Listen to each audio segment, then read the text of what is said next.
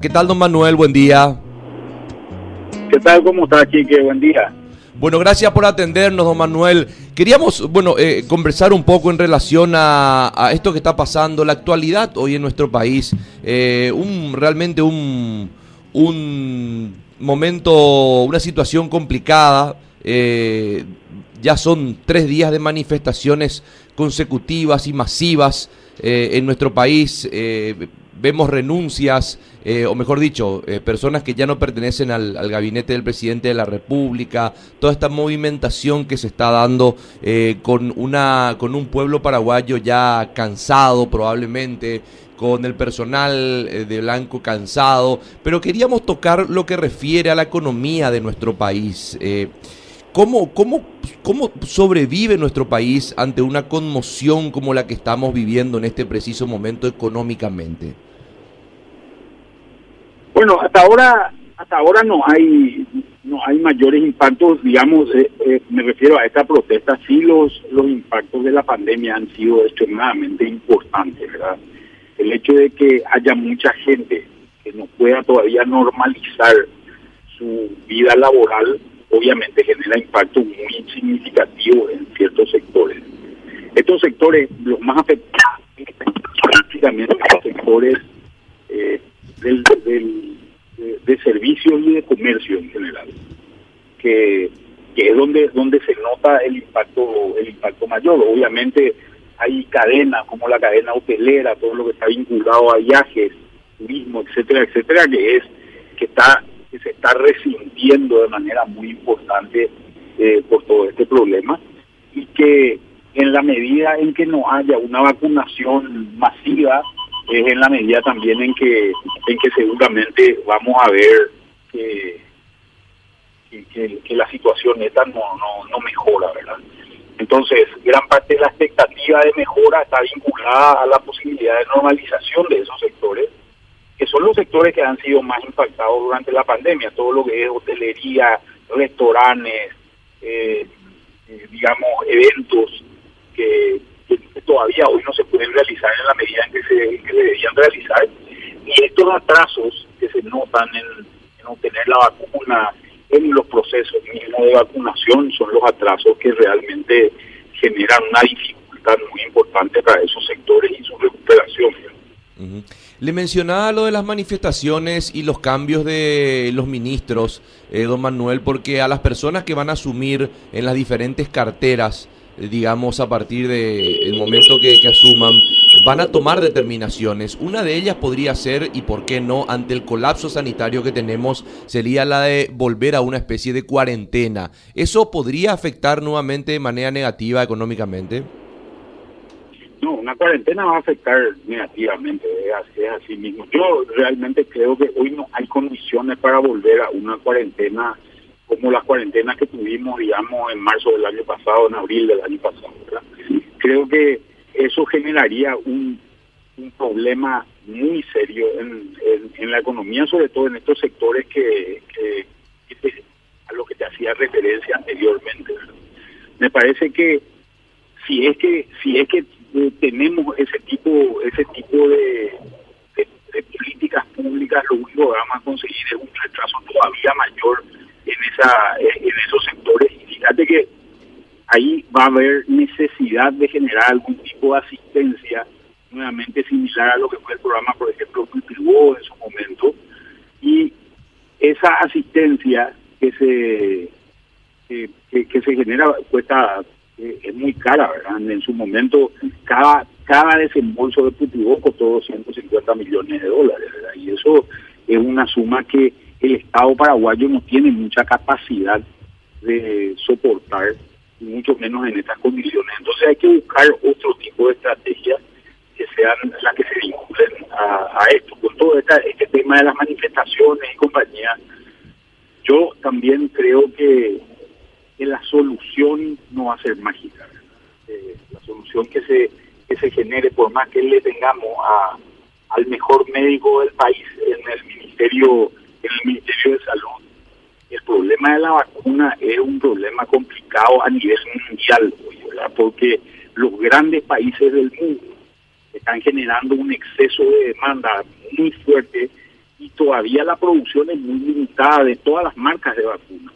Entonces, esto hace que el precio sea un precio absolutamente distinto al precio que, que, debería tener finalmente. Creo que esto se va a ir solucionando a medida que los países ricos, Estados Unidos y Europa fundamentalmente, vayan generando vacunaciones mucho más masivas y vayan metiendo a más gente de su, de su población dentro del esquema de vacunación. Y ahí va a empezar a sobrar más vacunas. Seguramente el segundo semestre del año va a ser un, segundo semestre eh, bastante distinto para el caso de Paraguay. Pero a mí me preocupa también en este tema cómo serán los esquemas de vacunación, porque si vos te fijas, estas, eh, estas vacunas para estas mil personas, todavía no se terminó no, se terminó la vacunación, no creo que se acaba de terminar la vacunación. O sea, tardamos más de 10 días en vacunar en vacunar eh, eh, 2.000 personas. Eso a ese ritmo realmente el esquema de vacunación tiene tiene mucho conflicto y hay que imitarlo pues, las estrategias que se están tomando en otros países para acelerar estos procesos.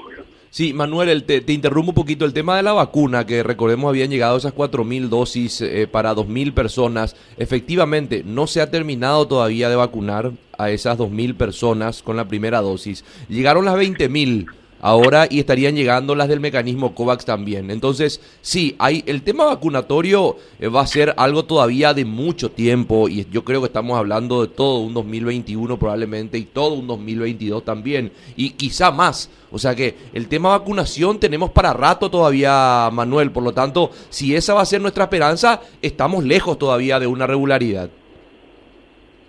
Y sí, ese es el problema, ese es el problema eh, importante yo creo que hay que, habría que pensar seriamente cómo transformar las estrategias que se que, se tienen con respecto al sistema de vacunación. O sea, a mí me preocupa más el sistema de vacunación porque yo creo que las vacunas van a llegar en su momento.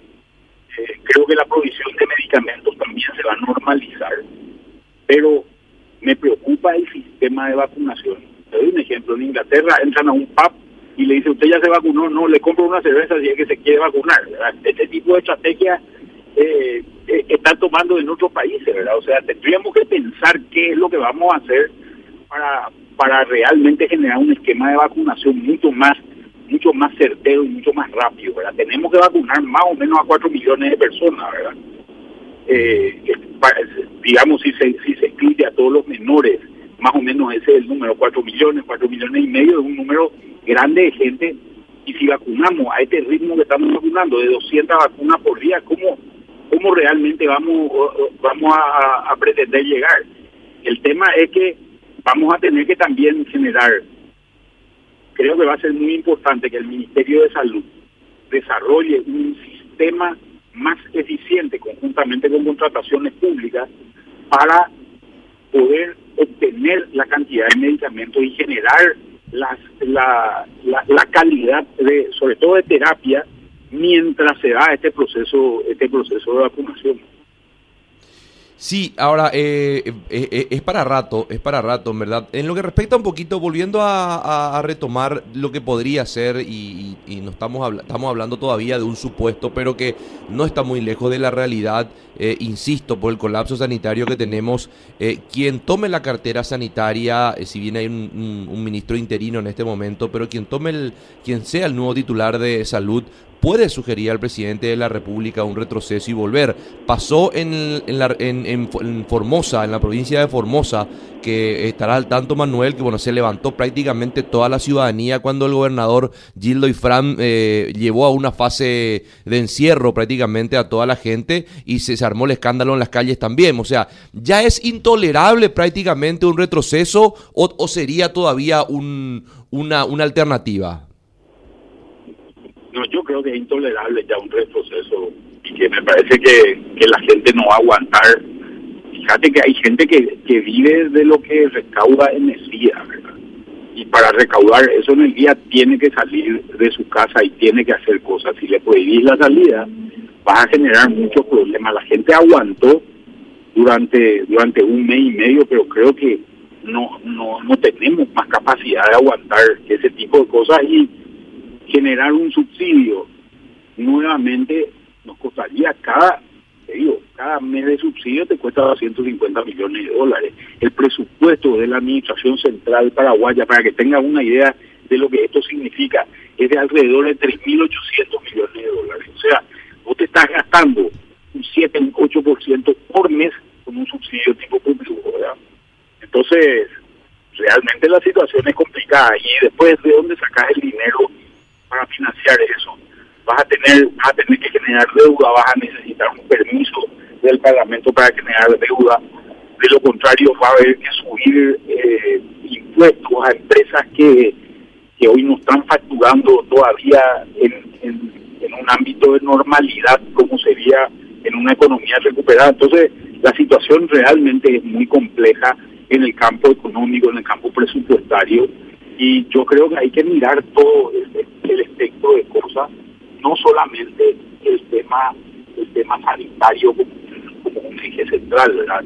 Eh, que muchas veces creo que ha sido eh, un defecto donde se han tomado medidas sanitarias sin consultar los impactos que eso tenía a nivel económico y creo que eso es lo que produce este tipo de hartazgo porque la gente la gente dice, yo me estoy sacrificando, estoy dejando de generar ingresos, estoy teniendo problemas de, de, distinta índole para que el Estado se prepare y cuando llega el momento de la verdad no tenemos medicamentos, eh, hay problemas serios y, también acá hay una cierta culpa del público en general que, que tampoco ha, ha tenido un respeto a la, a la normativa sanitaria que, que se, que se trataba de, de marketear, por llamarlo de alguna manera, desde el sector.